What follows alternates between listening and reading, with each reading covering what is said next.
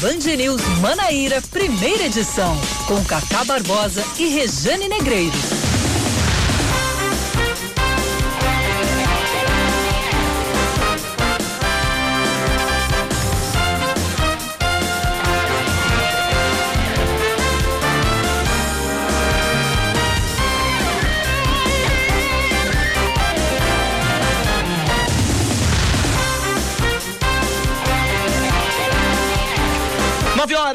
25 minutos em João Pessoa, 9 horas 25 minutos na Paraíba. Bom dia, bom dia, bom dia. Hoje é quinta-feira, é véspera de sexta, que beleza. É dia 3, 3 de dezembro de 2020. Começando mais um Band News Manaíra, primeira edição comigo, Cacá Barbosa.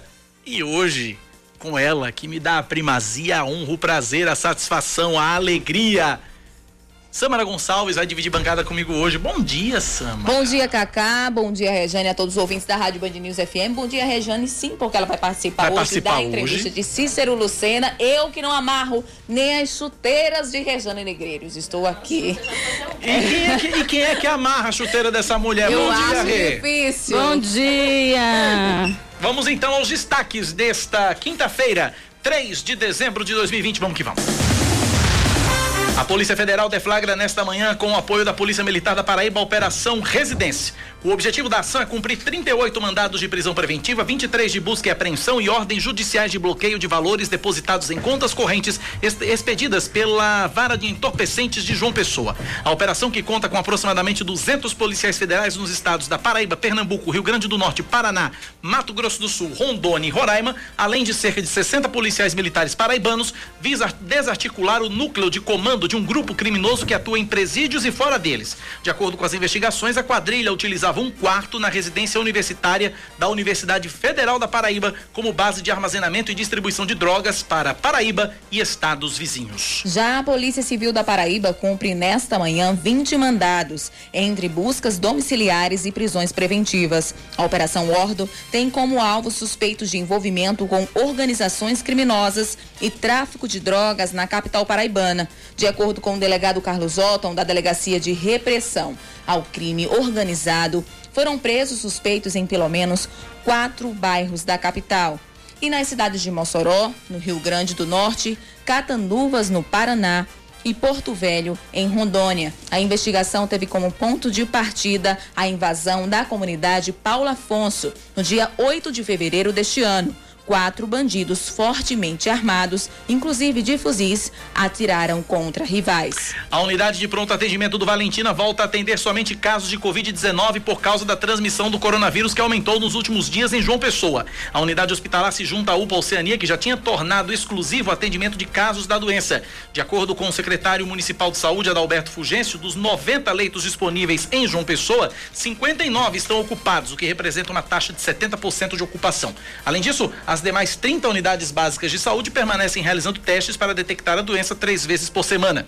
As outras duas UPAs, Cruz das Armas e Bancários, continuam com atendimento de urgência e emergência, atendimento misto de urgência e emergência, mas podem ser acionadas caso necessário. Ontem, de acordo com a Secretaria Estadual de Saúde, foram confirmados 734 novos casos de Covid-19 e 11 mortes. Do início da pandemia para cá, são 146.528 diagnósticos, com 119.620 pacientes recuperados e 3 3.316 mortes. A Prefeitura de Cabedelo decide cancelar as festas de fim de ano da cidade. Assim como ocorreu na capital e em Campina Grande, a medida é para evitar aglomerações e minimizar os riscos de infecção pelo coronavírus.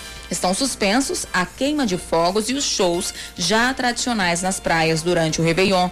A prefeitura também aproveitou para informar que está descartada qualquer possibilidade de lockdown, que é o fechamento total da cidade. O Ministério Público Eleitoral pede ao Tribunal Superior Eleitoral a quebra dos sigilos bancário e fiscal do empresário Luciano Hang, um dos principais aliados do presidente Jair Bolsonaro. A medida foi tomada dentro da investigação que apura se houve disparo em massa por WhatsApp durante a campanha de 2018. A defesa do dono, de, da, do dono da rede de lojas Avan diz que não tem nada a esconder e que jamais financiou envio das mensagens. O pedido de quebra de sigilo bancário e fiscal se estende a mais quatro empresas. O Ministério Público Eleitoral também pediu ao TSE que quatro ações que pedem a cassação da chapa formada por Jair Bolsonaro e Hamilton Mourão tenham andamento conjunto na corte. O tribunal analisa se houve impacto na eleição que possa configurar abuso de poder econômico e uso indevido de comunicação social. Esporte, Samara Gonçalves. Com o gol de Carlito Teves, lembram dele? O Boca Juniors vence o Internacional em pleno Beira Rio, em Porto Alegre, por 1 a 0 no jogo de ida das oitavas de final da Libertadores da América. Devido à morte do ex-jogador e ídolo argentino Diego Maradona, a partida que deveria ter sido realizada na quarta-feira passada foi adiada para ontem. O jogo de volta está marcado para a próxima quarta-feira no estado La Bombonera, em Buenos Aires. Também ontem, o Palmeiras garantiu a vaga para as quartas de final da competição, goleando o Delphi por 5 a 0 no Allianz Parque. Hoje, em Porto Alegre, é a vez do Grêmio entrar em campo para enfrentar o Guarani do Paraguai. Quinta-feira passada, no jogo de ida, os gaúchos venceram por 2 a 0 em Assunção. 9:31.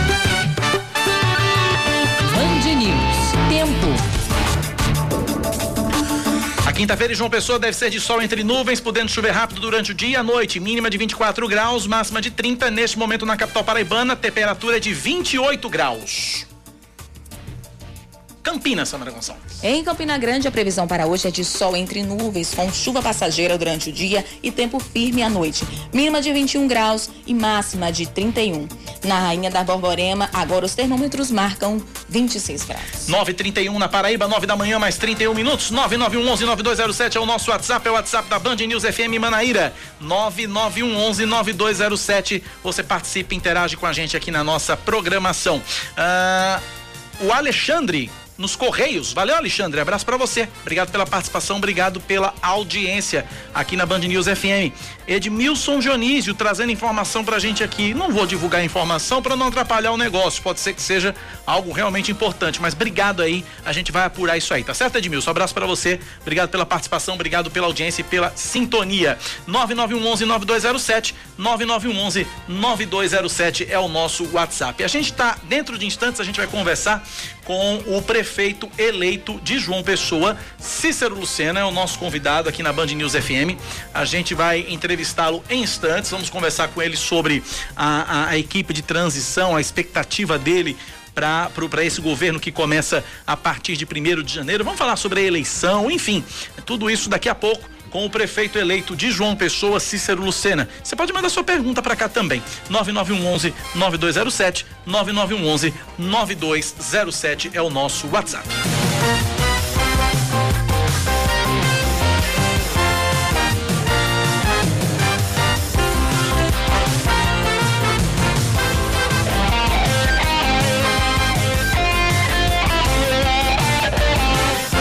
9 da manhã, 33 minutos na Paraíba, 9h33. Rejane, a gente sabe, e aqui é cultural na Paraíba, quando termina uma eleição, começa outra, né? Não é? Ainda ontem a gente. A gente ontem disse isso com Daniela, com a senadora Daniela Ribeiro. Pois e é, verdade. Daniela desconversou. É, desconver... o que é natural. O que é natural, mas a gente sabe Mas que. a gente sabe que é isso. É, a que gente um sabe que é isso. tá ligado no outro. Até né? porque, por exemplo, a gente tem é, é, o prefeito de Campina Grande, que já se lançou aí para 22. Sim.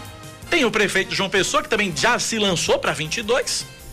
E aí, Negreiros, o que é que o resultado das urnas em 2020 pode refletir para 2022? É, a gente tem que prestar atenção nas decisões que são tomadas agora, né? Como a gente prestou eh, atenção naquelas decisões que foram tomadas em 2018 e que trouxeram repercussão para 2020. É assim é que o jogo vai andando. Sabe aquela coisa de que todo mundo. Não tem gente que diz que nada acontece por acaso, né? Uhum. Só que tem gente que acredita que é o contrário, né? Já que tem gente que diz, olha, nem tudo é obra do divino, não. Tem quem acredite que aquilo que a gente está colhendo hoje é fruto das nossas escolhas de cada dia, né? Do livre-arbítrio. Agora, uma coisa é certa, aquelas decisões que são equivocadas, né? Tanto na vida como na política, é, assim como num jogo de cartas, por exemplo, pode botar o jogo a perder. Então você tem que é, tá muito atento ao jogo, tentando antecipar jogadas. Não é assim para quem joga carta? Tentando ver o que, que o outro está querendo dizer. Tentar qual, imaginar o que, é que, que tem na cara, qual é, a carta que, qual é a carta que ele tem. Não é? Dominó também é assim, né? É sempre, né? Jogo é isso, é pura estratégia. E dominó é legal, que a gente sai contando, né? Quantas é? tem na mesa, quantas tem, se, se tiver o dorme ali, né? Isso, aí Quantas- você já sabe, já sabe quando sabe o que o jogo cara tá travado soltar, é. e tal. É bem por aí. Né? Então, é, por que, que eu tô falando nisso? Vamos, vamos voltar os olhos agora para o PSB, né?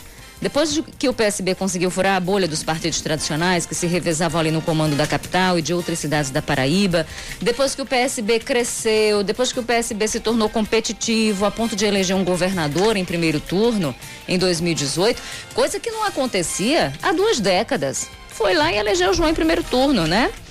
Depois de tudo isso, o PSB se partiu. Então, resultado de uma sucessão de erros de estratégia, resultado de jogadas equivocadas, de cartas postas na mesa de forma equivocada. Né? O partido acabou encolhendo em 2020. Ainda ontem você falou aqui, o PSB é, é, é, sofreu um, um, um deságio muito grande, né? Então, o PSB perdeu 47 das 52 prefeituras que fez em 2016. E em João Pessoa, este ano, por exemplo, foi, a, foi o 12 mais votado. Só o 12 fez 7.063 votos, não elegeu um vereador sequer. Ricardo Coutinho, maior líder do PSB paraibano, ficou em sexto na disputa para a prefeitura. Será que o ricardismo morreu? É coisa para a gente analisar e a gente ainda vai trazer essa análise por aqui.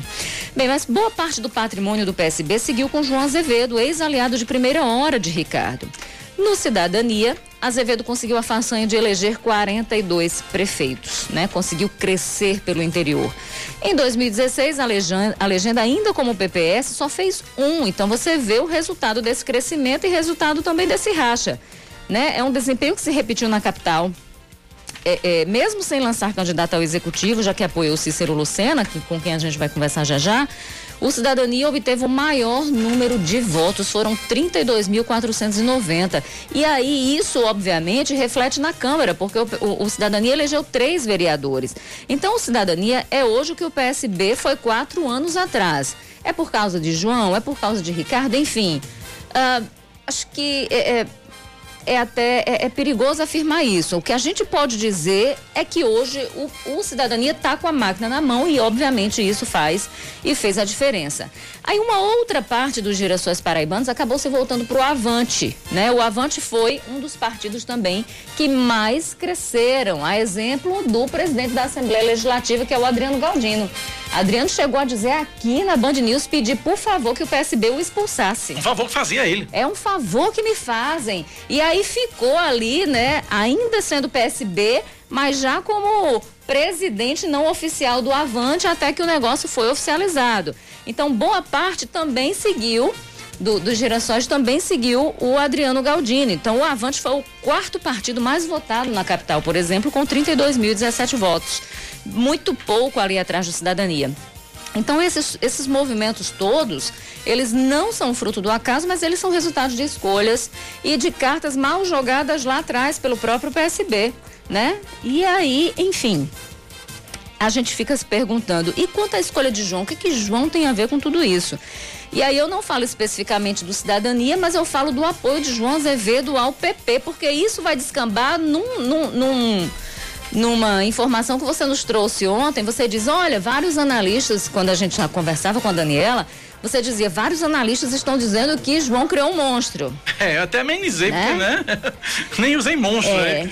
De problema, É, né? E aí, você- a gente tem que parar para pensar o seguinte, que o PP é um partido do Centrão e que também foi um dos que mais cresceram no país, na Paraíba. Fez 22 prefeituras, Daniela lembrou isso aqui ontem, e contra seis nas eleições de 2016.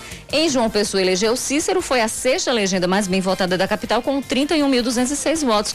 O PP conseguiu eleger mais uma vez o vice-prefeito de Campina Grande, a segunda maior cidade do estado, neto do atual vice-prefeito Enivaldo Ribeiro, Lucas Ribeiro, é filho da senadora Daniela Ribeiro e sobrinho do deputado federal Agnaldo Ribeiro. Bem, ela, a primeira senadora da história da Paraíba. Em 2018 eu escrevi o seguinte, não sei se você lembra, mas eu dizia que o Progressistas não quer fazer só deputados, quer visibilidade, quer um prato cheio de possibilidades. E o PP quer estar no topo. Naquela altura, e eu lembrei também disso na nossa conversa com a Daniela ontem, é, o PSB jogou, o, o PP jogou charme, ensaiou conversas com o João, ensaiou conversas com o MDB e de lá para cá fez costuras bem importantes, inclusive nacionalmente, acabou ganhando musculatura. O resultado disso está nessas eleições, nesses números que eu trouxe agora há pouco.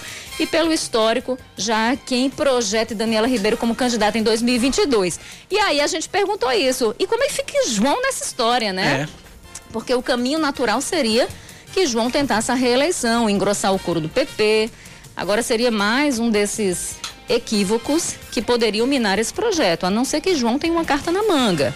A não ser que a aliança com o PP não seja fruto do acaso, como a gente falou lá no início, mas passe por um grande projeto, um acordo com Daniela, de repente, Daniela saindo em cabeça de chapa para o governo do estado, João indo para Senado, por que não? Seria uma forma de, do PP se consolidar na Paraíba, de João se projetar nacionalmente. Teria sido essa a escolha, a escolha de João? Claro, é uma hipótese, a gente não sabe, mas isso também levanta, essa hipótese levanta uma outra questão. Por que João entregaria a estrutura do governo de mão beijada para o PP? Só o tempo vai dizer. Né? E até 2022, conjecturas não faltarão. Todo mundo pode fazer suas apostas, mas o fato é que nós temos uma aliança que mostrou que tem força, que conseguiu fazer 22 prefeituras, elegendo, inclusive, o prefeito da capital paraibana. Que está olhando para você, prestando atenção no seu comentário com o óculos sensação dessa campanha.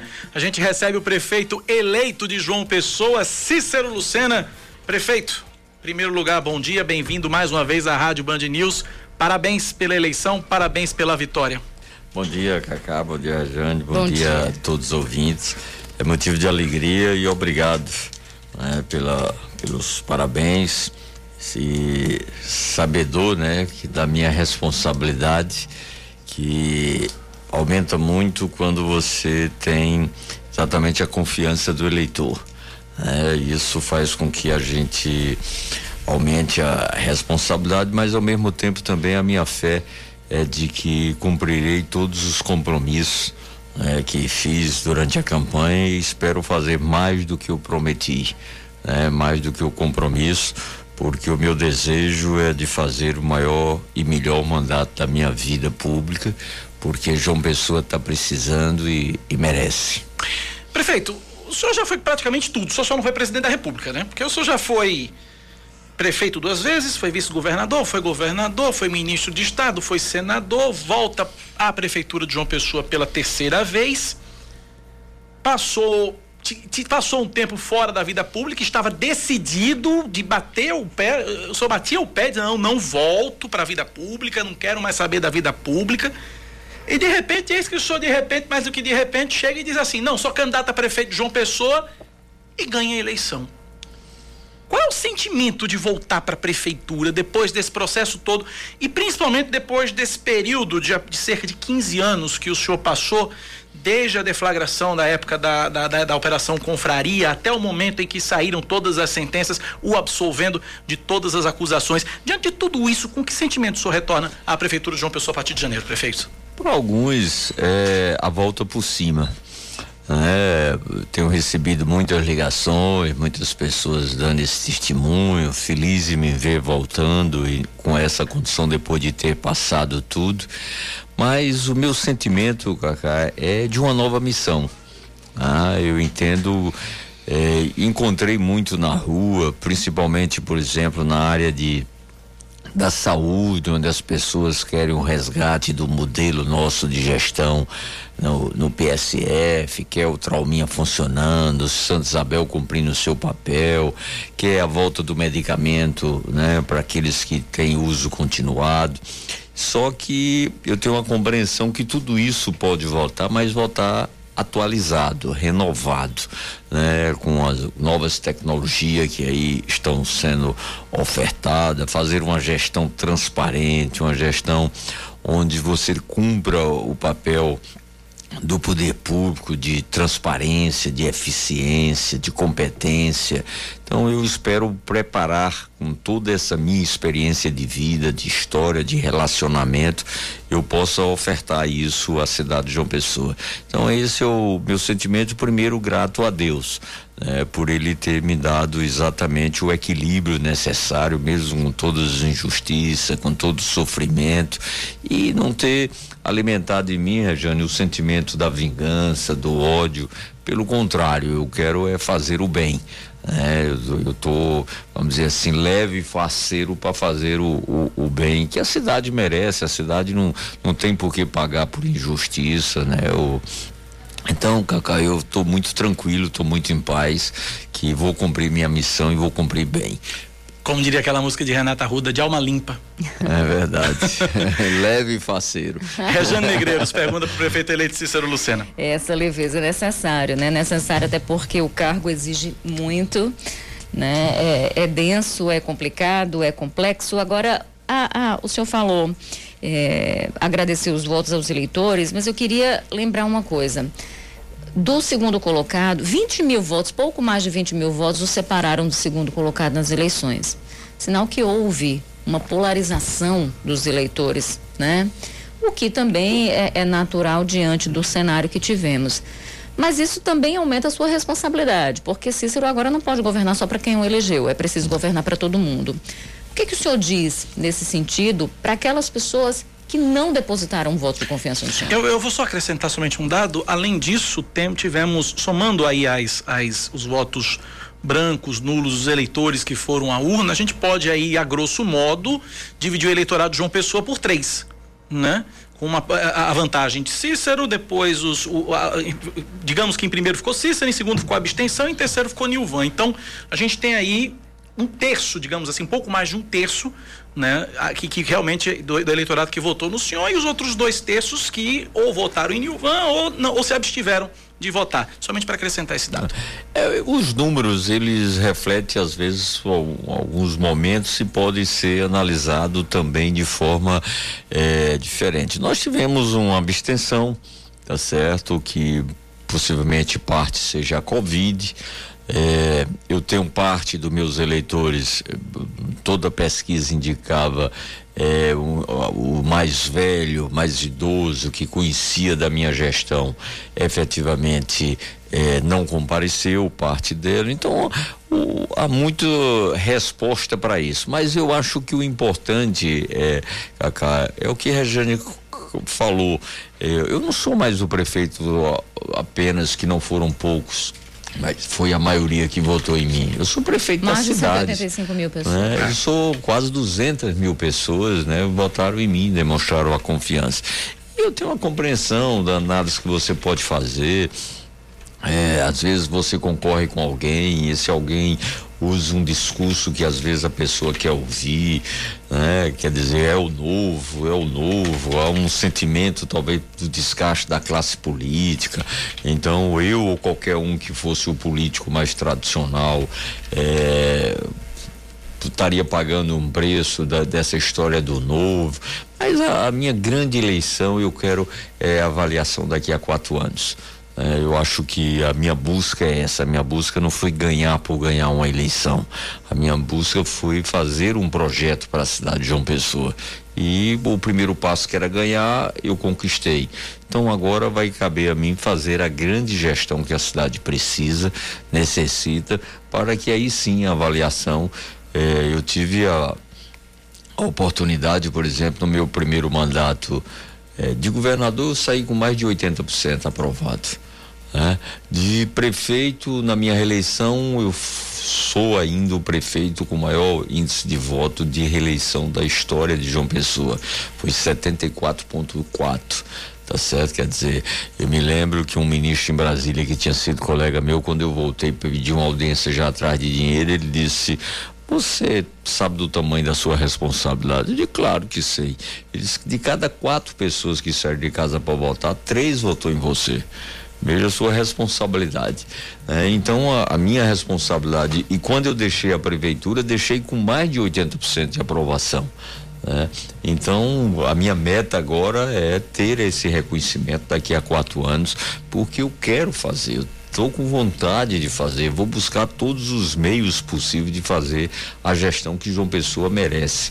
Então eu tenho tranquilidade muito mais nessa busca dessa avaliação futura do que o resultado. O resultado eu ganhei e agora sou prefeito de todos. Qual foi a sua maior dificuldade nessa campanha, prefeito? As calúnias.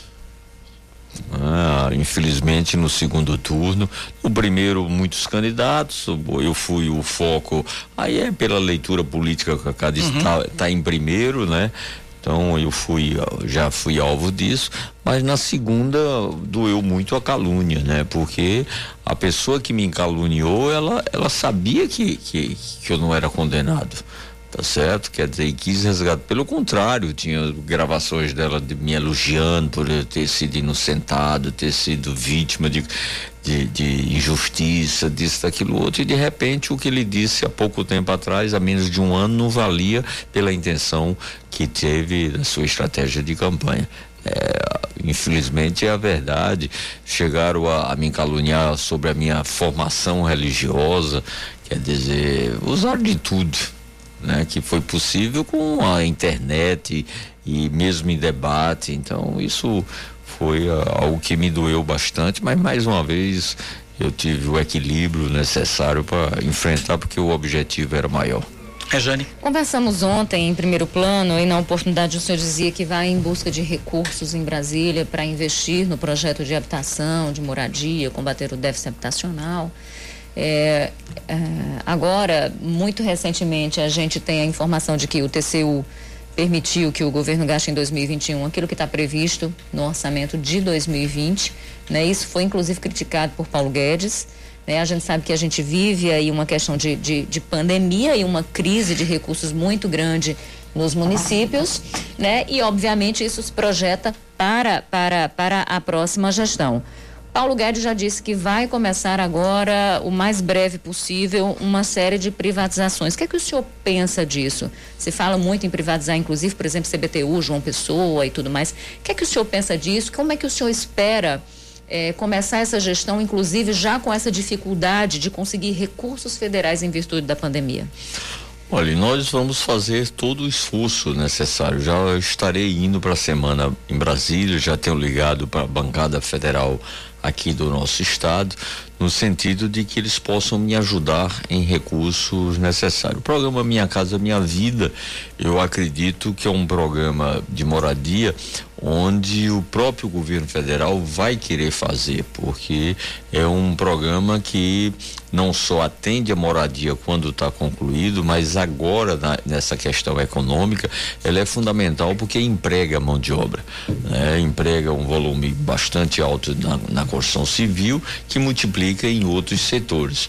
Né? Você, ao, cada emprego da construção civil, ele gera seis empregos em outros setores, é no mercadinho, é no transporte é no é, na loja, enfim, o, o, trabalhador da construção civil circula o dinheiro e é uma forma do governo injetar dinheiro na economia e é um dinheiro que não é inflacionário, inclusive.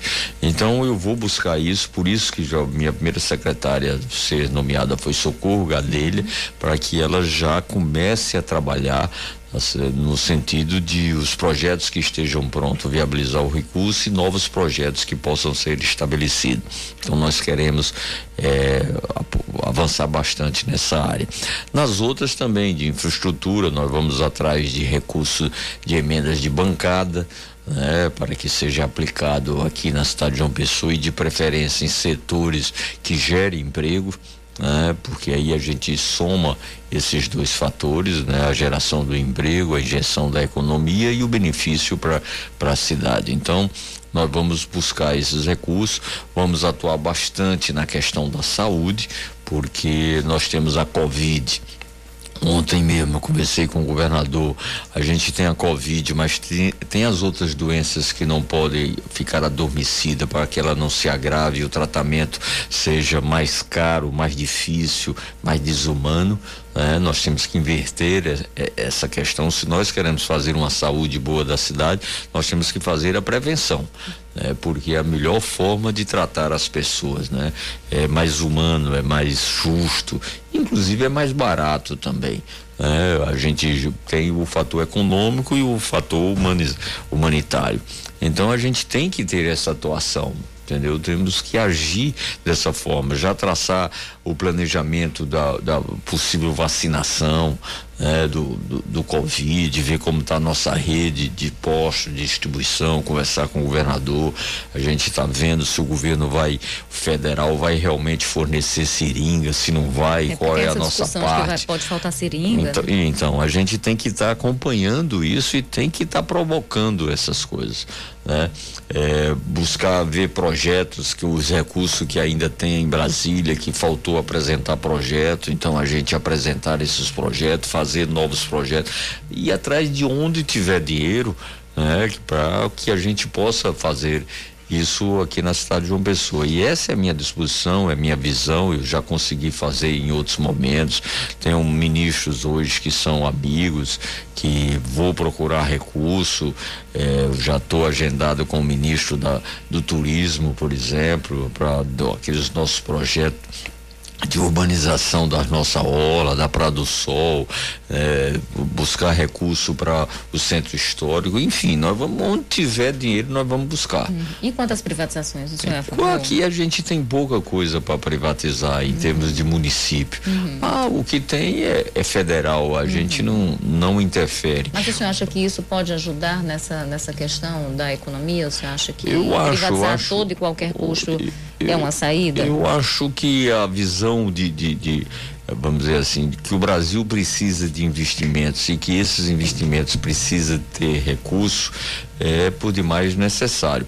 É, nós temos aqui, por exemplo, a chance da, da Cagepa no sentido de universalizar o esgotamento sanitário, que conversamos com o governador, pretendemos antecipar em vez de 2033, no máximo até 2028, no caso de João Pessoa.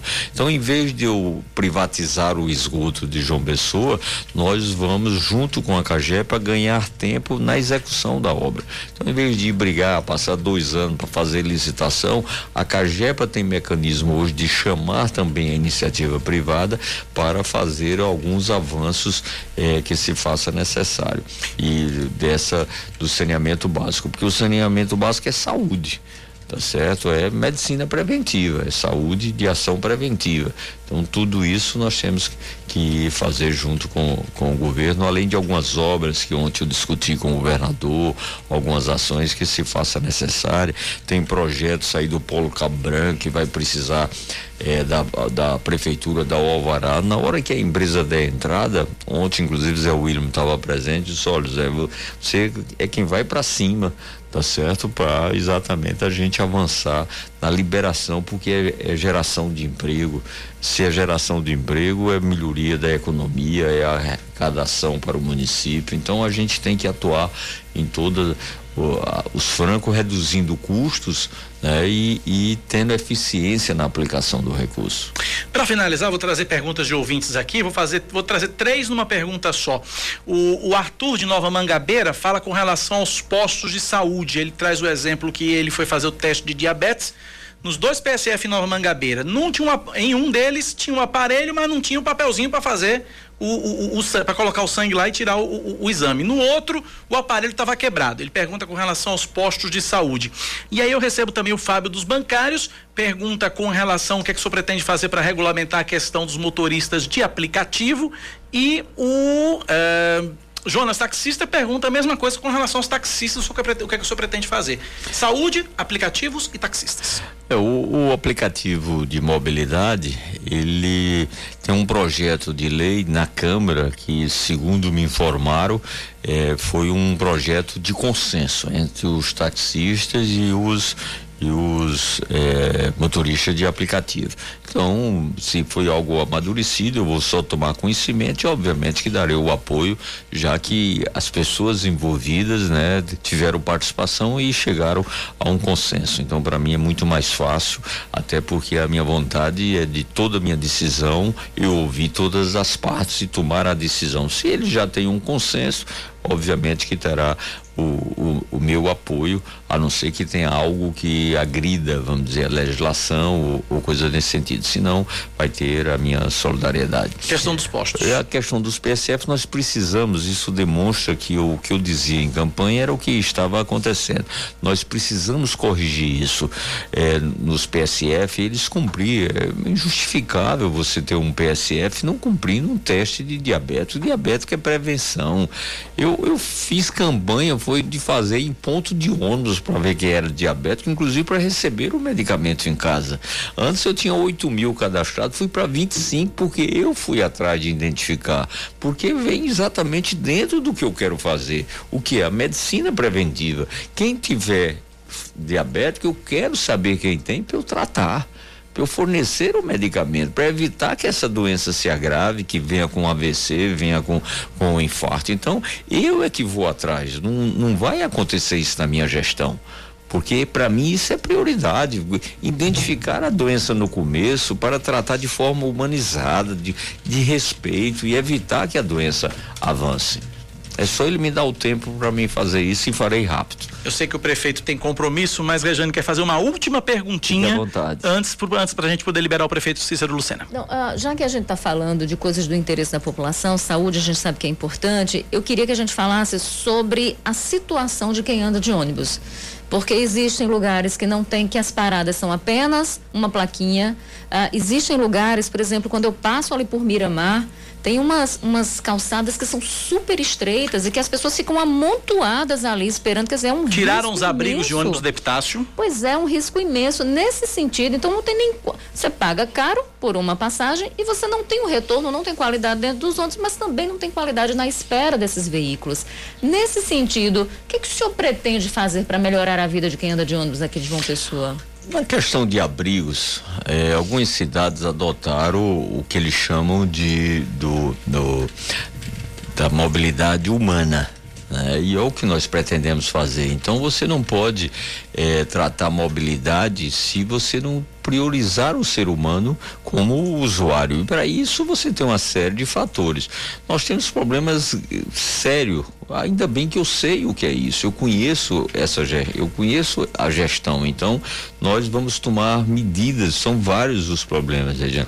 Ontem na minha primeira conversa com a secretária Socorro, por exemplo, Uhum. eh, e eu dizia isso em campanha. É bom porque hoje a tecnologia está aí para mostrar, né? O, eu dizia o seguinte que tem tem condomínios na nossa cidade que foram entregues com cinco problemas. Ou seja, é, o transporte coletivo, a mobilidade urbana, tá o ponto final está um quilômetro e meio de distância. Se coloque no lugar de uma pessoa que mora, que tenha crianças ou que tenha seja idoso. Quer dizer, tem que andar um quilômetro e meio para pegar o primeiro transporte e um quilômetro e meio para voltar para casa. Né? Porque essas pessoas não, não têm renda para pegar um Uber, para pegar um táxi. Então você tem que se colocar no lugar dessas pessoas. Tem delas que não tem escola, Rejane, para os filhos das pessoas que moram no condomínio. Eu estou falando de mil apartamentos. Mil apartamentos são quatro mil pessoas. Quantas crianças não tem que precisa? Não tem creche para a mãe deixar para poder ir trabalhar. E não tem PSF. Tá? Então você veja, e a coleta do lixo é irregular. Tá certo? Não tem um comérciozinho. Aí ficam fazendo puxada. Por quê? Porque planejou fazer um centrozinho comercial. 4 mil pessoas, eu sei que a renda é baixa, mas tem necessidades. Precisa de um gás, precisa de uma água, de uma feirinha, de um pão para comprar, tá certo? De uma verdura. E aí, para conseguir esses recursos, o senhor vai tentar enxugar secretarias? Vai fazer o quê? Vamos, eu já pedi. ó, Hoje começaram, ontem o prefeito criou a comissão, hoje começa as primeiras reuniões que nós precisamos fazer. Estrutura. Eu soube que a Fundação Dom Cobral tinha uma estrutura de análise eh, da reestruturação da prefeitura. Nós vamos pegar todas essas informações e adotar aquilo que for necessário. Nós temos o compromisso de gastar, mas gastar bem. Ah, Nós vamos querer gastar bem, o ter o custo-benefício que a população precisa. Então nós temos essa visão macro da cidade, de como cuidar da cidade. Então nós nós temos a sensibilidade desde o, da parada de ônibus, do preço da passagem, é, discutir com o governador, por exemplo, ligações interbairros, porque na hora que você faz a ligações interbairros, você de, encurta distância, ao encurtar a distância, você reduz tempo de a ser percorrido pelo transporte, você reduz o preço da passagem. Então toda a nossa ação vai ter a visão macro da cidade como um todo. É, é uma gestão. Eu vim para cuidar da cidade. Né? E, e, cuidar não é jogar lixo debaixo de tapete. Cuidar é varrer o que tem que varrer e fazer o que tem que ser feito. E nós estamos prontos e preparados para isso, graças a Deus. Conversamos com o prefeito eleito de João Pessoa, Cícero Lucena. Várias perguntas de vários ouvintes chegaram aqui na, na, na no nosso WhatsApp. Uh, lamentavelmente, não vai ser possível fazer uh, todas as perguntas, mas teremos oportunidades para isso. Eu tenho certeza que o prefeito vem antes da posse aqui, vem depois da posse aqui, para a gente poder atender todos os nossos ouvintes da melhor forma possível. Por enquanto, prefeito, Obrigado pela presença aqui no estúdio da Rádio Band News FM. Forte abraço e sucesso no Obrigado, seu terceiro mandato. Obrigado pelos votos, pela confiança e também agradecer a oportunidade que tive aqui no sistema. Já fiz ontem na, na TV, mas para mim foi muito importante todas as oportunidades que tivemos aqui de ouvir, de debater, de discutir, de ser cobrado e espero que vocês continuem os profissionais que sempre foram e que me ajudem na gestão. Quando eu digo ajudar, não é encobrir o que eventualmente eu esteja fazendo errado, é pelo contrário, é me mostrando, tá certo? Chamando a atenção, porque dessa forma me ajuda a corrigir eventual equívocos que, que a gente possa ter. Então, se sou... preocupe não que nós é pago para isso, prefeito. e a população cobre através de vocês, né? Obrigado, Muito prefeito. Obrigado. Forte abraço, Obrigada, sucesso. sucesso. 10 e 5 pro intervalo, a gente volta já.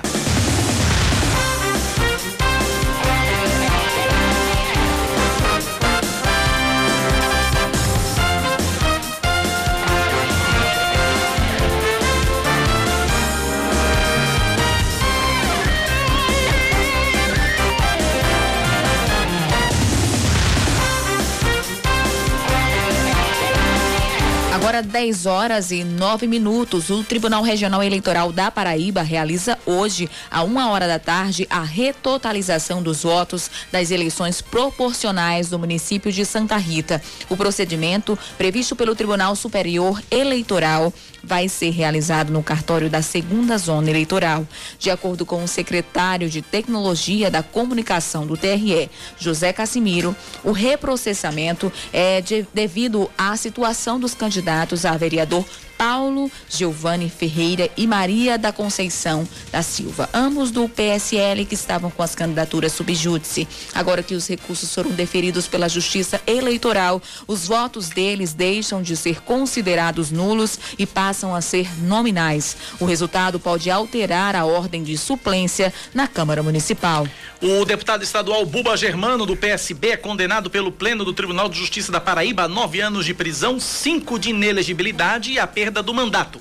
O parlamentar é acusado de ter desviado dinheiro público quando foi prefeito de Picuí em 2005. De acordo com as investigações, Buba participou de um leilão promovido por uma igreja e arrematou bens no valor de 700 reais e preencheu um cheque da prefeitura, no qual inseriu o valor acertado no leilão e o pagamento de seis mil reais à empresa que organizou a festa. Além disso, ele teria se apropriado de bens e serviços da prefeitura por ter vendido ingressos utilizando servidores municipais.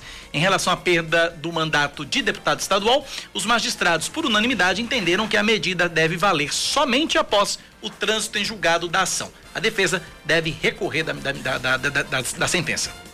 A Universidade Federal de Campina Grande decide adotar um sistema híbrido de aulas intercaladas e ensino remoto, por meio online e presencial enquanto durar a pandemia. Em nota, a instituição informou que a modalidade vai ser iniciada no período letivo 2020.1.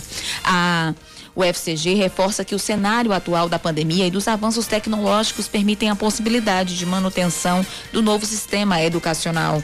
A decisão atende uma portaria do Ministério da Educação determinando o retorno às aulas presenciais, mas que foi revogada ontem. O prefeito de João Pessoa, Luciano Cartacho, afirma que o prefeito eleito Cícero Lucena vai encontrar 354 milhões de reais em caixa, o salário dos servidores e o pagamento de precatórios em dia, além da dívida previdenciária equacionada, é, os, a, e além da, do pagamento dos fornecedores também. As informações fazem parte de um balanço divulgado ontem. Cartacho ainda anunciou a comissão de transição. Entre os integrantes estão o secretário de Saúde Adalberto Fulgêncio, de Finanças Sérgio Ricardo e de Transparência Bira Pereira. A equipe anunciada por Cartacho se une aos nomes escolhidos terça-feira por Cícero Lucena para fazer a transição de governo. O primeiro lote com 600 litros de matéria-prima da Coronavac já está no Brasil depois de chegar ao Aeroporto Internacional de São Paulo, em Guarulhos. O produto do laboratório chinês Sinovac vai ser envasado pelo Instituto Butantan e equivale a um milhão de doses da vacina contra o coronavírus. A carga especial deixou a China ontem fez uma parada na Suíça e chegou mais cedo em Cumbica. Os resultados da terceira e última etapa da fase de testes da Coronavac, que vão apontar a eficácia da dose contra o vírus, devem ser divulgados até o dia 15 deste mês. O basquete Unifacisa vence o Cerrado Basquete em placa segunda vitória na temporada 2020-2021 do Novo Basquete Brasil. A equipe de Campina Grande bateu os adversários do Distrito Federal pelo placar de 75 a 67 ontem no ginásio da ICEB em Brasília. Agora o basquete Unifacisa tem oito pontos em seis jogos, com duas vitórias e quatro derrotas, ocupando a 11 primeira colocação na tabela do NBB. Já o Cerrado Basquete tem os mesmos seis pontos, só que com cinco derrotas e apenas uma vitória, somando sete pontos. É o melhor, seis jogos e sete pontos, e ocupando o 15 quinto e penúltimo lugar da competição. Na próxima rodada, o basquete Unifacisa encara amanhã o Brasília, no ginásio da ASEB. O Cerrado Basquete também volta à quadra do ginásio da ASEB em Brasília para enfrentar o Fortaleza basquete cearense. E não é só a Unifacisa que vai a Brasília, não é só o Cerrado Basquete que vai a Brasília. Nós também Vamos a Brasília conversar com a nossa correspondente, a correspondente do Sistema Opinião na capital federal, Fernanda Martinelli, que conversou com o senador Diego Tavares, que foi anunciado como integrante da equipe de transição do prefeito eleito João Pessoa, Cícero Lucena, com quem conversamos agora há pouco. Fernanda, bom dia para você. O que é que o senador falou com você, Fernanda? Olá, bom dia, Cacá, Rejane e a todos os ouvintes da Band News FM Manaíra. Isso mesmo, nós conversamos com exclusividade com o senador Diego Tavares, que vai compor a equipe de transição do prefeito eleito Cícero Lucena. Diego Tavares falou conosco sobre o crescimento do partido no estado da Paraíba, a expectativa em relação aos trabalhos da equipe de transição e também sobre todo o trabalho que está sendo montada para que a transição seja feita de forma eficaz. Vamos acompanhar. Um prazer muito grande estar aqui conversando com você diretamente de Brasília, onde estamos acompanhando a pauta do dia a dia do Senado, mas ao mesmo tempo atento às ações, os últimos fatos acontecendo na cidade de João Pessoa e no estado da Paraíba. Muito feliz com o resultado que o Partido Progressista sai dessas eleições isso mostra o reconhecimento de todo o trabalho que vem sendo desenvolvido em levar recursos, em cada vez mais buscar a melhoria do nosso país, tanto pelo líder, o deputado Agnaldo, como a senadora Daniela, e eu hoje na condição do senador também contribuindo. Então há um reconhecimento da população. É, elegemos vários prefeitos no interior do estado, elegemos o, o, o vice-prefeito de Campina Grande, Lucas Ribeiro, e elegendo na capital prefeito Cícero Lucena, que retoma a prefeitura, inclusive com o compromisso de fazer o seu melhor mandato à frente da capital do estado, que é a capital de todos os paraibanos, e contará hoje com a ajuda nossa aqui no Senado Federal para poder contribuir, além de outras prefeituras também na grande região, como Santa Rita, que também o terceiro maior município do estado. Então o Partido Progressista vem crescendo cada vez mais e com certeza seremos cada vez mais fortes, principalmente nas próximas eleições. E aí, portanto, o senador Diego Tavares, Cacai Rejane. E além do senador, o prefeito eleito Cícero Lucena também anunciou na sua equipe de transição o advogado Walter Agra, coordenador da sua campanha, José William Montenegro Leal, a presidente do Progressistas em João Pessoa, Vaulene Rodrigues, a professora América Cis e o médico Fábio Rocha. Daqui a pouquinho eu estou de volta com informações sobre a medida provisória 944 de 2020, que vai garantir recursos para a compra da vacina de Oxford contra a Covid-19 no Brasil. É daqui a pouquinho que eu volto com vocês. Combinado, obrigado, Fernanda Martinelli, direto de Brasília. Assim que Cícero Lucena assumir o comando de João Pessoa em 1 de janeiro, ele vai encontrar no caixa da prefeitura mais de 354 milhões de reais. A garantia do atual prefeito Luciano Cartacho, que ontem fez um balanço da gestão e garantiu uma administração equilibrada para a próxima gestão. Vamos ouvir. Vamos fazer a transição mais transparente da história de João Pessoa. Vamos deixar recurso em caixa da ordem de 354 milhões de reais para o futuro gestor, o prefeito Lucena, governar a cidade de João Pessoa. Além disso aí, uma operação de crédito internacional em parceria com o Banco Interamericano de Desenvolvimento, em torno de 100 milhões de dólares também para ser investido na cidade de João Pessoa nos próximos seis anos. Cartacho ainda garantiu até o dia 21 de dezembro o pagamento de servidores e de fornecedores da prefeitura. Agora vamos pagar o 13 terceiro e vamos pagar novembro. Até o dia 21 de dezembro a gente encerra as nossas folhas. E o pagamento dos fornecedores da prefeitura de uma pessoa. Não vamos deixar dívida, não vamos deixar débito, não vamos deixar nenhum real de débito para o futuro gestor. O balanço dos oito anos de gestão da, de Luciano Cartacho foi realizado no auditório do, do Paço Municipal no centro da capital. Após citar projetos que foram realizados, como João Pessoa Sustentável, Cartacho anunciou a equipe de transição que vai repassar as informações necessárias para fundamentar as primeiras ações do próximo governo.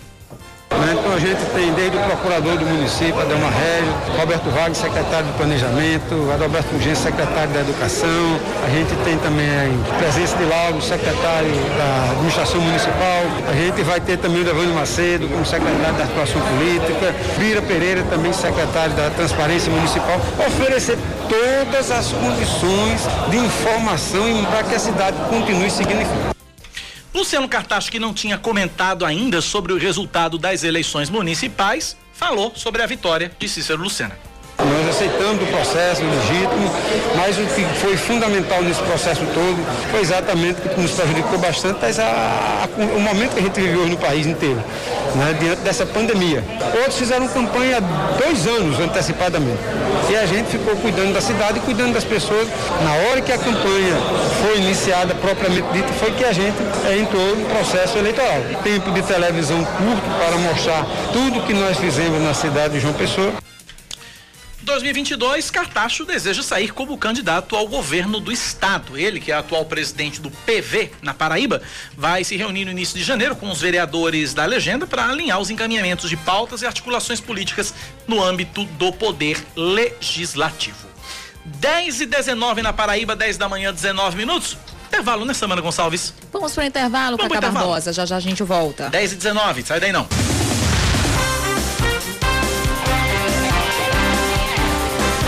10 horas mais 22 minutos. A Defensoria Pública da União recorre ao Tribunal Regional Federal da Quinta Região pedindo a revogação da liminar que determinou uma nova reintegração de posse do Campus 1 da Universidade Federal da Paraíba em João Pessoa. A decisão que determina a saída dos estudantes é do juiz federal Bruno Teixeira de Paiva. A reitoria da UFPB está ocupada desde o dia 5 de novembro por estudantes, professores e servidores em protesto à nomeação do professor Valdinei Veloso Gouveia para o cargo de reitor. De acordo com o pedido da Defensoria, a comunidade universitária tem o direito de protestar é natural que esses protestos ocorram no interior do campus universitário. Para a DPU, o direito de livre expressão e manifestação no ambiente universitário está sendo tolhido por intermédio da decisão pela reintegração. Os estudantes permanecem no prédio da reitoria. O Conselho Regional de Medicina alerta para um aumento de infecções pelo coronavírus na Paraíba, principalmente em hospitais privados. Em nota publicada ontem, a entidade pediu rigoroso respeito às normas sanitárias. De acordo com o CRM, na última semana, um hospital particular atendeu uma média de 189 pacientes por dia no pronto atendimento da unidade gripal. Esse número é 32% superior ao registrado no pico da pandemia no fim de maio, quando eram atendidos atendidos uma média de 143 pacientes por dia com suspeita da doença.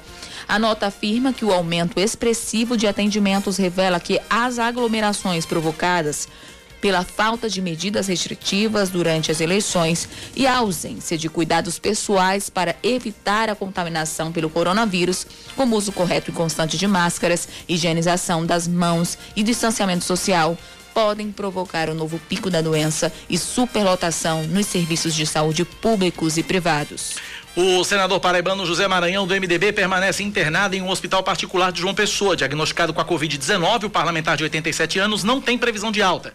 De acordo com o boletim médico divulgado ontem, o senador evolui com um quadro clínico estável. Ele está lúcido, sem febre, respira sem necessidade de aparelhos e segue em observação. Ele deu entrada na unidade domingo à noite. O governador da Paraíba, João Azevedo, assinou ontem, junto ao Banco Mundial, um contrato de empréstimo no valor de aproximadamente 127 milhões de dólares. O dinheiro vai ser destinado à execução do projeto de segurança hídrica do estado da Paraíba.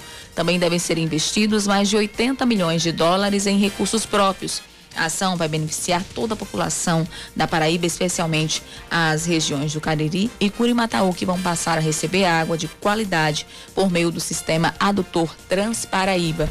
Além disso, os investimentos irão permitir a reestruturação da Companhia de Água e Esgotos da Paraíba e da Agência Executiva de Gestão das Águas, eh, bem como o reordenamento do esgoto de João Pessoa, ampliando a capacidade de tratamento da Cajepa na capital.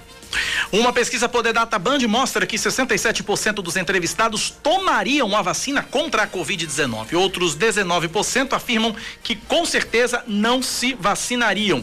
De acordo com o levantamento, mais da metade dos ouvidos acredita que a imunização deveria ser obrigatória. Os dados mostram que 59% defendem a vacina obrigatória para todos e 5% apenas para os grupos de risco. Mas 33% dos entrevistados afirmam que a vacinação deveria ser opcional. A pesquisa perguntou ainda qual seria a vacina preferida caso houvesse várias à disposição. Ao todo, 39% dos entrevistados responderam que não sabem, 27% escolheriam a vacina americana, 15% a europeia e outros 15% a chinesa. A vacina russa foi escolhida por 4% dos ouvidos. Cacá Barbosa não foi pesquisado, mas Cacá Barbosa está com o braço à disposição. Se vem da China, se vem da Europa, se vem dos Estados Unidos, se vem da né? Rússia, se vem da Caixa Prego, se for legalzinha, se tiver em ordem, tiver comprovação, da eficiência, né? eficácia, se, se o negócio for bom, se o negócio for quente, meu amigo, tá aqui o bracinho do Cacá esperando só a agulha. Olha que eu morro de medo de injeção. Vamos falar de esportes. Rejane, não, Sambra. Sabia. Vai. Na abertura da vigésima quarta rodada do Campeonato Brasileiro, Fortaleza e Corinthians ficam no empate sem gols na Arena Castelão. Hoje o São Paulo entra em campo contra o Goiás a partir das sete da noite em Goiânia, em jogo atrasado da primeira rodada. 10 da manhã, mais 27 minutos na Paraíba, 10 e 27 voltando a Brasília, voltando à capital federal. Já que a gente falou na vacina, a Câmara Federal aprovou ontem uma medida provisória importante para a produção das vacinas contra a Covid-19. Fernanda Martinelli, que está com o bracinho também esperando a injeção lá em Brasília, tem as informações. Fala, Fernanda. É isso mesmo, Cacá. Nós já estamos com o bracinho preparado e, pelo visto, nosso bracinho vai ver a vacina de Oxford, no Reino Unido. Isso porque a 944 de 2020, que Fernanda, abre um crédito só, extraordinário. Só, repete só o comecinho da informação, a gente teve um, um, probleminha no áudio aqui, repete só o comecinho, a Câmara dos Deputados pode seguir. Estão... Tem que segurar o cabo, gente. A gente tem que segurar aqui porque aqui é do modelo antigo. Pode falar, vamos lá, Fernandinha, começa de novo. que nossa vacina vai ser com a vacina de Oxford, do Reino Unido. A ontem uma medida provisória que garante um crédito extraordinário no valor de quase 2 bilhões de reais para garantir a compra da tecnologia e também a produção da vacina de Oxford. Esse dinheiro, Cacá, vai ser, é, vai ser proveniente do, de recursos relacionados a títulos públicos e vai financiar o contrato entre a Fundação Oswaldo Cruz, que é vinculada ao Ministério da Saúde, e o laboratório AstraZeneca. Desse montante, 1 bilhão e 300 milhões de reais vão ser destinados à encomenda da tecnologia da vacina de Oxford. Aqui na Câmara, a emenda já, a medida provisória já foi aprovada, segue agora para a análise do Senado. De acordo com o Ministério da Saúde, 100 milhões de doses vão ser encomendadas, sendo que 15 milhões devem ser disponibilizadas até fevereiro do ano que vem. E como nós já sabemos, essa vacinação vai ser dividida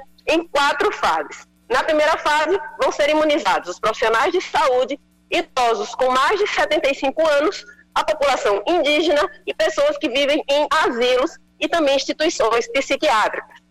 Na fase 2, pessoas com idade entre 60 e 74 anos. Na fase 3, pessoas com doenças cardiovasculares e comorbidades graves. E na fase 4, professores, profissionais da área de segurança e a população privada de liberdade, ou seja, aquelas que vivem nos presídios em todo o Brasil. Todas as outras pessoas que não têm nenhuma dessas classificações vão ter que esperar a disponibilização de uma quinta fase da vacina Cacai Samba. Muito bem, Fernandinha. Obrigado pelas informações aí direto de Brasília. Vamos acompanhando então e trazendo tudo aí direto da capital federal. Obrigado, Fernanda. 10 da manhã, 30 minutos agora na Paraíba. São 10 e meia. 9911-9207 é o nosso WhatsApp. É o WhatsApp da Band News FM. 9911-9207. Junielson do Bessa. Bom dia. Penso mesmo que Cacá sobre a vacina. Pode vir até do Paraguai. Testado seguindo o protocolo, eu tomo. Isso. É isso mesmo, Juniel. Estamos nós na fila da vacinação, esperando a agulha entrar no braço. E olha, repito, morro de medo de injeção. Mas vamos embora. Não acredito, não, Cacá. É sério, eu só tenho tamanho. Isso é feio, viu? Eu só tenho tamanho. é uma vergonha. Eu só tenho tamanho, eu tenho um pavor de agulha. Gente. É um negócio não, sério. Não tem problema nenhum. Mas vamos nós, vai, seguindo. Apesar do aumento do número de casos da Covid-19, o secretário de Saúde de João Pessoa, Adalberto Fugêncio, não prevê novas medidas mais rígidas no município. Por enquanto, não. A gente está intensificando a fiscalização. A gente também, ao mesmo tempo, está apelando para que aquelas áreas, aqueles estabelecimentos comerciais, bares, restaurantes, academias, percebam que o vírus voltou a circular com uma determinada força, muito provavelmente por causa do tamanho da flexibilização e das eleições. Portanto, esse repique é do primeiro turno, vai ter o repique ainda do segundo turno aqui na cidade de João Pessoa. E a gente pede para que a, a, flexibilização estabelecida é, em bares, restaurantes principalmente, sejam atendidas na forma que está disciplinada no decreto. Para dar conta da demanda de novos pacientes infectados pelo coronavírus, a partir de hoje, a UPA do Valentina se torna a unidade de referência no, no tratamento da doença, ao lado da UPA Oceania, que foi habilitada na semana passada. Então vai ficar duas hibridizadas, com Covid e não Covid, e duas exclusivamente Covid. Já aumentamos quatro leitos de UTI no Pronto Vida né, e estamos fazendo gerenciamento de leitos no São Isabel, que estava fazendo cirurgia letiva e a gente já suspendeu todas as cirurgias eletivas, aquelas que estavam agendadas nós vamos fazer. A partir inclusive da semana passada, a gente já não está mais agendando cirurgias eletivas. O secretário deixou claro que não haverá festas de fim de ano e que tendas e barracas na orla de João Pessoa estão proibidas. É fundamental que a gente tenha esse ajuste em final de ano. E não fazer as festas de Réveillon, de Natal, fazer uma coisa mais familiar, se sair, é, circular, mas não aglomerar. Não vai ser permitido que barracas na beira de praia no Natal e Ano Novo. E que a gente pede para que as pessoas possam fazer essa circulação com os cuidados sanitários. Máscara, lavar as mãos, falar de longe, oi, tudo bem? Né? Se cumprimentar, sem apertar a mão, para que a gente não, não volte a um estado calamitoso. Além de todas as medidas de tratamentos e cuidados, o município ainda disponibiliza o número para o telemedicina, onde o paciente é monitorado pelo 3218 9214. 3218 9214. Pois é, e o governo do estado divulgou ontem um guia de orientações sanitárias para as festas de fim de ano, né? Considerando, levando em consideração a questão da pandemia. O documento traz orientações sobre confraternizações, viagens, planejamento de compras e dá outras sugestões de segurança. O protocolo Novo Normal, festividades de fim de ano, possui orientações gerais específicas para gestores, trabalhadores e população em geral. Em população em geral. Entre as orientações gerais estão as seguintes: dá preferência a eventos virtuais virtuais e em caso de eventos presenciais que sejam em ambientes abertos, ventilados e que seja possível controle do número de participantes. Pessoas do grupo de risco, crianças, idosos, grávidas, pessoas com imunossupressão ou doença crônica, ao optarem por participarem de confraternizações, são, são orientadas a dar preferência a festas familiares, ou seja, pessoas do próprio convívio, ali em família, ou com o menor número de pessoas, evitando as aglomerações e a maior exposição ao vírus. É, também uma outra orientação é evitar grandes deslocamentos no período, principalmente com pessoas do grupo de risco, como idosos e crianças. Em caso de viagens internacionais, A orientação é fazer avaliação de risco detalhada que considere o contexto do país de destino, a epidemiologia, padrões de transmissão locais, medidas, medidas sociais e rede de saúde, como orienta a Organização Mundial de Saúde. E é adotado adotar uma quarentena de 14 dias antes do Natal, ou seja, começa já de agora, viu? Uh, sobre as compras de fim de ano, o protocolo orienta que a população busque canais virtuais com entregas por delivery para as reuniões familiares. A confraternização deve ser feita com pessoas ou parentes é, que, que já convivem nos últimos meses e deve-se evitar a presença de pessoas que moram distante e com quem não houve contato nos últimos meses. Para a ceia natalina, Samara ah, Gonçalves, tem orientação. que ela seja num local amplo, de preferência em casa, com espaço ao ar livre ou no quintal. Se a confraternização for em apartamento, deve ser muita ventilação, deve ter muita ventilação. Além disso, lavar as mãos antes e depois da refeição, tirar a máscara só na hora de comer ou de beber e o acesso ao local onde vai ser preparada a comida seja limitado a uma única pessoa. Né? E que só ela, usando máscara, manuseie e sirva a comida para todos. E aí tem uma série de outras orientações, também com relação a, ao, ao Papai Noel. Sério? É, o governo do estado também recomenda a proibição do contato direto ou muito próximo de crianças e adultos com o Papai Noel. Isso já vem sendo feito. É, isso já vem sendo feito. da capital, né? Eu, eu, vi, eu, vi, isso já em alguns shoppings aqui da capital. A distribuição de panfletos nos eventos ou de qualquer outro tipo de material também não é recomendada. Tá tudo no site do governo do estado. É paraíba.pb.gov.br barra coronavírus. paraíba.pb.gov.br barra coronavírus. Tá tudo lá essas orientações aí uh, a respeito das festas de fim de ano. Vai ser bem diferente. Mas ano que vem tudo volta ao normal. Eu Deus espero, quiser. né, com essa vacina. Né? Com essa vacina, se Deus quiser. A se gente Deus possa quiser. pelo menos abraçar as pessoas sem medo. Sem Eu medo. acho que vai ser difícil, sabe, pra gente depois. Abraçar alguém, não, não passar álcool na mão. Imagina. Virou hábito já. Já virou hábito, Cacá. Virou Dizem os especialistas que quando você é, é, segue uma, uma rotina, quando você segue uma rotina, você cria um, um, você faz um procedimento durante mais de quatro, ou são quatro ou são sete meses, não me lembro agora. Isso acaba virando hábito pro resto da vida. Por exemplo, esse nosso, esse no, o simples ato da gente pegar e andar com álcool, isso não, vai virar não. pro resto da vida. A gente, vai, a gente vai andar com álcool pro resto da vida, pro resto, né? É, os, máscara espero que mais não, né? Máscara, mas não, pelo, pelo amor. amor. Olhar, essa é uma das é piores a, partes. É a pior parte, é a pior parte. É uma das piores partes dessa pandemia. É muito chato usar máscara, mas é necessário. É necessário. Eu é. sofro com, eu sofro, é eu sofro com máscara. É eu sofro com máscara, por exemplo, pra subir escada de as escadas de máscara aqui é, é um para malhar de máscara, Cacá. Eu, eu, eu, eu vou eu vou exercício aeróbico funcional é terrível. Eu vou eu vou confessar aqui um ato, eu vou confessar aqui um ato de desobediência social. Não me sigam o meu exemplo. Não sigam o exemplo, diga, pelo amor de Deus. Não diga, Cacá, não. Eu pedalo sem máscara. Eu não consigo. Eu não tenho fôlego. Não tem fôlego. Eu não tenho fôlego, eu não consigo. Eu tentei. No primeiro dia, eu juro que eu tentei. Primeiro dia, eu juro por Deus que eu tentei. Eu não consegui andar 100 metros. Eu não consegui andar é, 100 metros. Eu, eu... eu encontrei, aí eu, aí eu encontrei no domingo da eleição o, o, o, o Gonzaga, Gonzaga Júnior. Professor Gonzaga Júnior. E ele me mostrou uma máscara que eu achei sensacional, que ele disse que faz atividade física com ela, eu tô atrás dessa máscara. Por quê? Qual é a diferença? É dela? uma máscara, ela tem uma. Um, um, ela permite que você respire melhor, que o ar circule melhor e que você possa respirar melhor. Eles que correm com essa máscara. E é? É. Porque não é fácil, não. Não é fácil, viu? não. A máscara é de tecido é, é, complicado demais para você respirar. É difícil, é difícil realmente. É Principalmente de exercícios que é, eles que pedem mais de você. É, né? pede mais, Udo. Mas também é, o único, é o único momento que eu fico, mas é o único momento também que eu, que eu não uso máscara na hora do, do, do, do pedal, porque realmente eu tô em lugar aberto também, tô, tô em, em espaço aberto e tal, essa coisa toda, mas é. É difícil. É difícil pedalar de máscara. uma aula de hitbox ontem com a máscara, meu amigo. É porque você tá em academia, né? Você tem um local fechado, né? Isso, eu tenho um local fechado, mas a, as não, apesar do ar-condicionado ligado, todas as janelas têm janelões enormes uhum. e portas que ficam abertas. E tem as demarcações na academia. Então a gente não fica perto, mas tem que usar. Não, minha namorada. é muito difícil. Minha namorada também, ela reclama um bocado. Ela malha de máscara e ela, ela malha de máscara, óculos e face shield. Uhum. Né? Numa... Ah, meu filho, é grande proteção. Ela viu? usa, ela usa, ela usa máscara, óculos e face shield porque a academia dela é dentro do shopping center.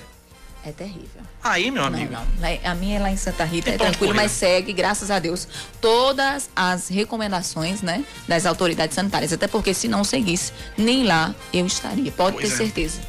10 e 39 vamos pro intervalo? Vamos embora. Voltamos já já aqui na Band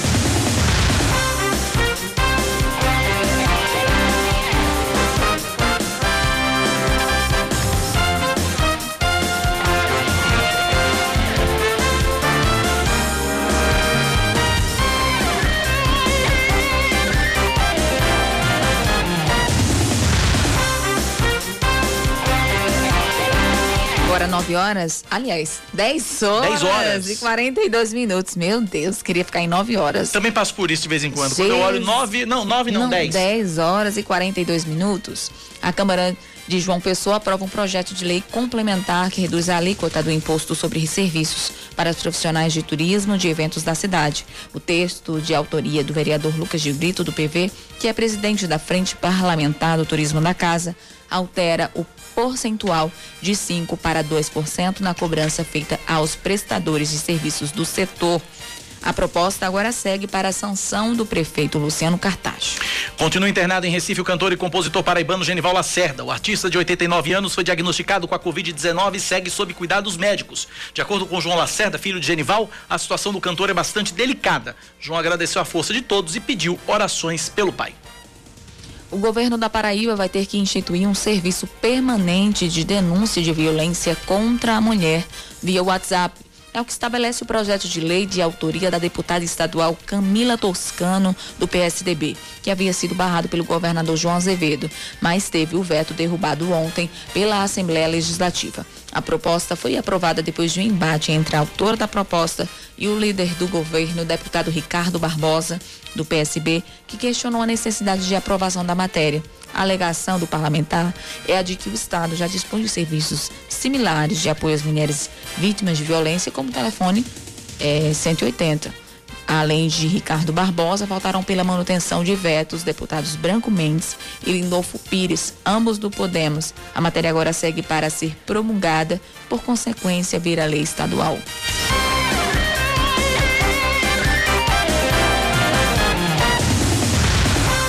O Tribunal de Contas do Estado julga irregular a seleção emergencial feita pela Secretaria Estadual de Saúde para a contratação da organização social Instituto de Psicologia Clínica Educacional e Profissional, que deve gerenciar o Hospital Geral de Mamanguape. Também foi julgado irregular o contrato firmado junto à OS no valor de quase 13 milhões de reais. 13. De acordo com o conselheiro André Carlo Torres, o principal motivo para a reprovação foi a ausência de estudos capazes de demonstrar a redução de custos e ganhos em comparação com a gestão feita diretamente pela administração pública. O Hospital de Mamanguape está sob a administração do governo do estado desde dezembro do ano passado. Os contratos com organizações sociais na Paraíba são alvo de uma série de investigações que culminaram na Operação Calvário. O PIB brasileiro cresce 7,7% no terceiro trimestre do ano e o Brasil deixa a chamada recessão técnica. Segundo dados do IBGE divulgados hoje, essa é a maior variação desde o início da série histórico em 1996, mas ainda não recupera a queda causada pela pandemia. Na comparação com o mesmo trimestre do ano passado, o PIB apresenta retração de 3,9%.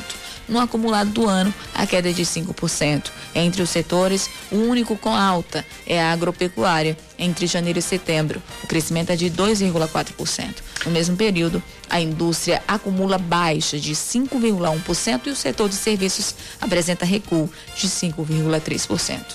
Nove atletas têm, as, têm os contratos rescindidos no Campinense. Eles estavam defendendo a Raposa na disputa da Série D do Campeonato Brasileiro. As rescisões, dando seguimento ao processo de reformulação visando a temporada de 2021, já estão publicadas no boletim informativo diário da CBF.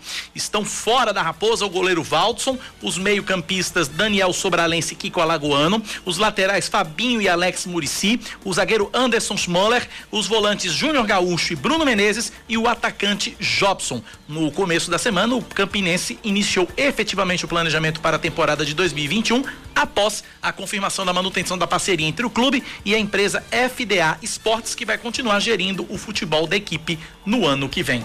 10 da manhã, mais 46 minutos agora na Paraíba, 10 e 46 9911 9207 é o nosso WhatsApp, 9911 9207 é o WhatsApp da Band News FM Manaíra.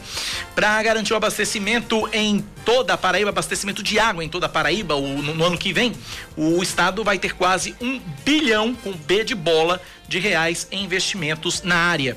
Ontem, o governador João Azevedo assinou mais um empréstimo uh, no, valor, no valor de aproximadamente 127 milhões de dólares junto ao Banco Mundial. Esse, esse projeto ele prevê ações, primeiro, na gestão da água, da água como um todo no estado da Paraíba, ele prevê investimentos em uma grande adutora que vai pegar a água do São Francisco e distribuir por toda a região do, do, do Cariri, chegando até Taperoá, onde vai ser beneficiado, serão beneficiados 18 cidades com a garantia de água a partir de agora, a partir da implantação, evidentemente, da adutora. João Azevedo ainda garantiu que os investimentos em infraestrutura hídrica no estado vão estimular a economia geração de emprego e renda. Azevedo destacou também o saneamento básico para a grande João Pessoa. Além disso, estaremos aqui requalificando o sistema de esgotamento sanitário que atende a região metropolitana de João Pessoa, com a implantação de novas áreas para tratamento de esgoto com relação aos investimentos na Rainha da Borborema, na terça-feira, o governador anunciou para o começo do ano que vem o início das obras do Centro de Convenções de Campina Grande, onde devem ser investidos cerca de 100 milhões de reais. Além disso, há 15 dias, o Estado assinou um empréstimo no valor de 45 milhões de dólares, além de outros 11 milhões de contrapartida do governo, totalizando 56 milhões de dólares para a implantação da Fundação PB Saúde. 10 e 48 Samara. O anúncio da Agência Nacional de Energia Elétrica sobre a retomada das bandeiras tarifárias na conta de luz tem preocupado muita gente. Quem vive de salário mínimo não sabe mais o que fazer. Leandro Oliveira.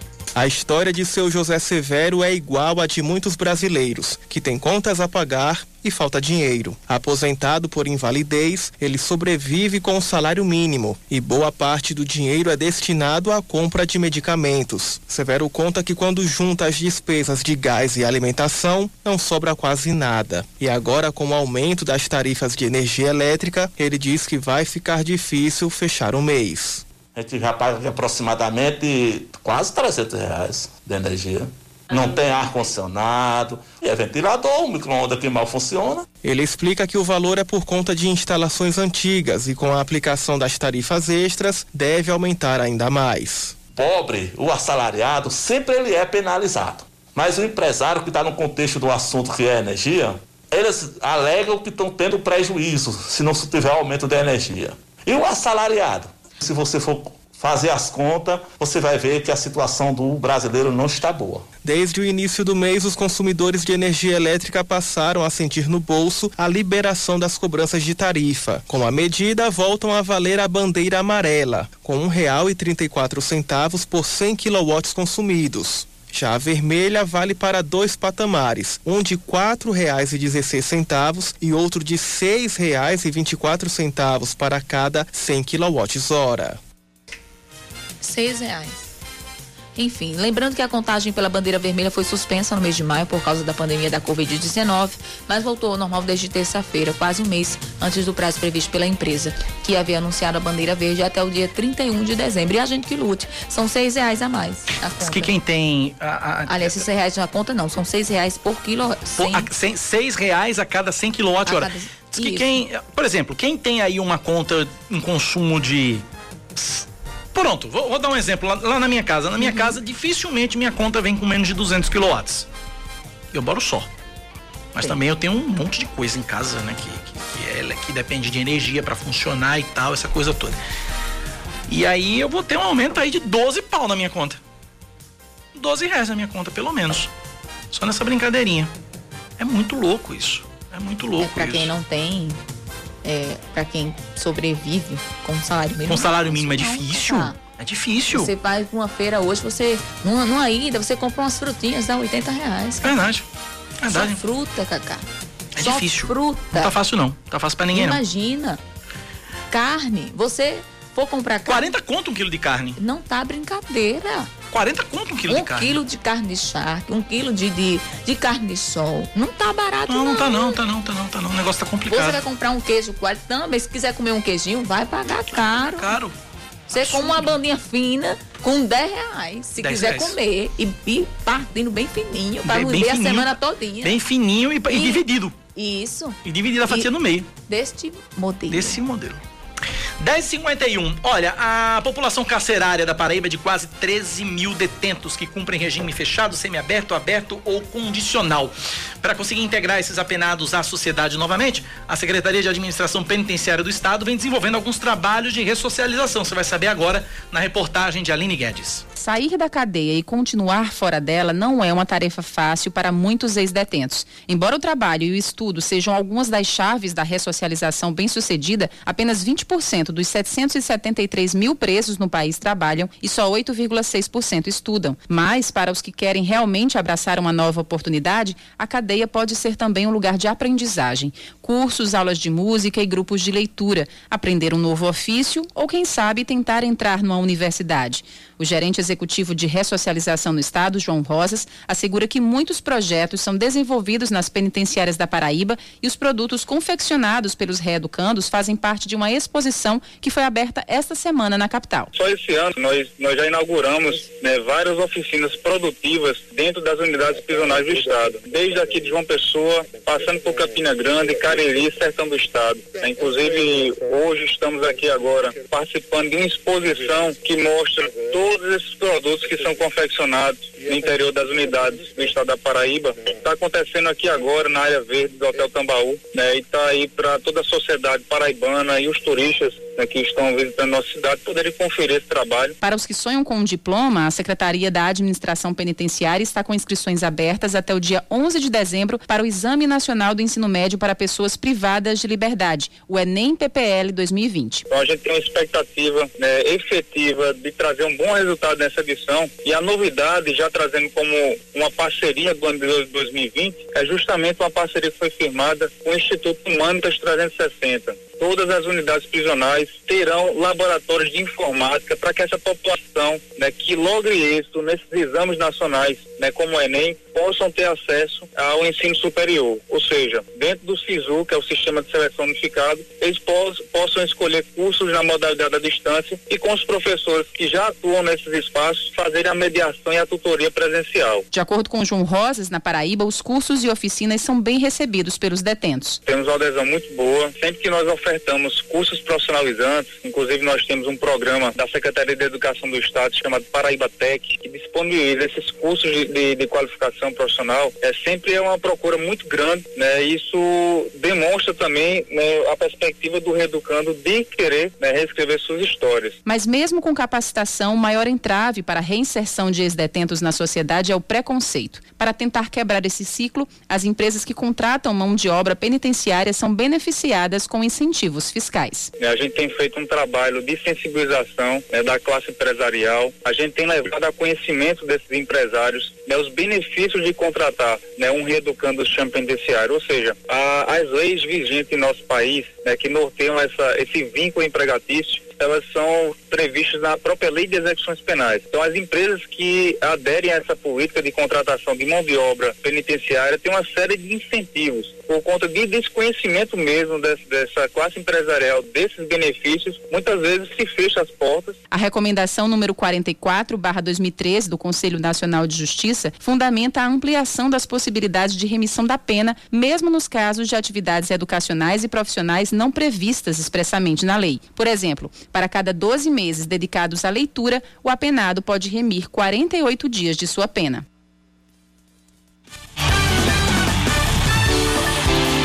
Dez horas 55 minutos na Paraíba, 10 e 55 Ari Correia está aqui para falar de esportes.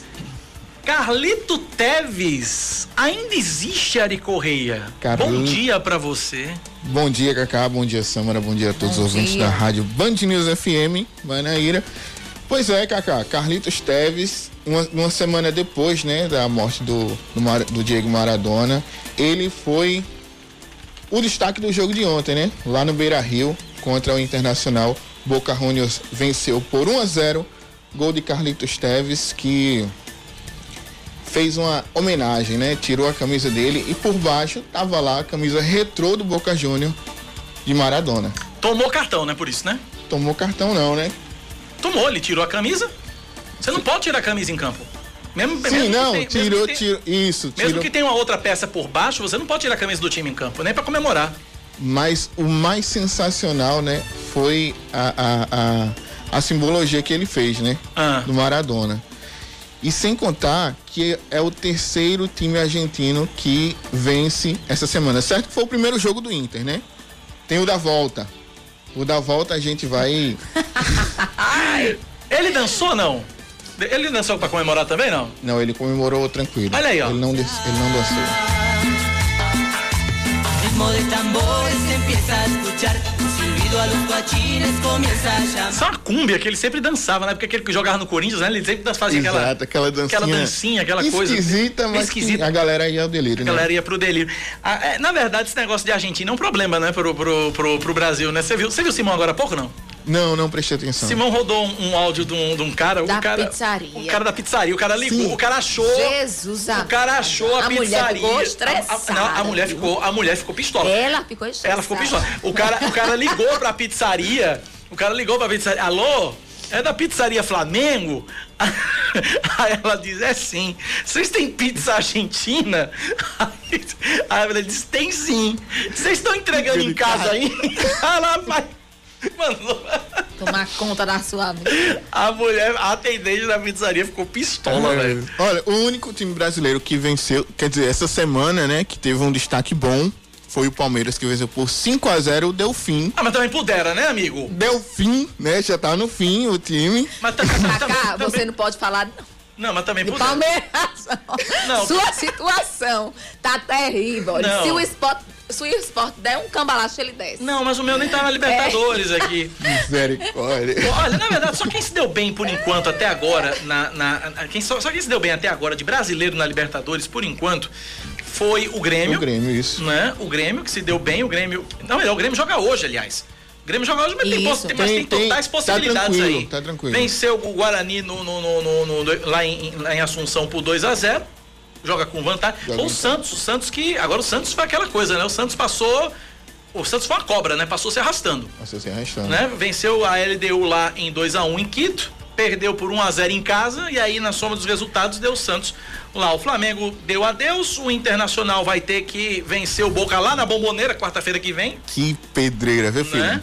O Atlético Paranaense deu tchau e o Palmeiras tá aí, venceu o ruim Delfim. Delfim. Valeu, Ari. Valeu, um abraço. Abraço. Tchau, tchau. Samara Gonçalves, vamos embora. Vamos embora, Cacá Barbosa. Brigadão pra você, ouvinte, que ficou até agora conosco, né? Verdade. E o Tito Lobo dizendo aqui: Bom dia, Cacá. Neste Natal, lá, Peru lá em casa vai ser galeto e vinho vai ser suco de uva.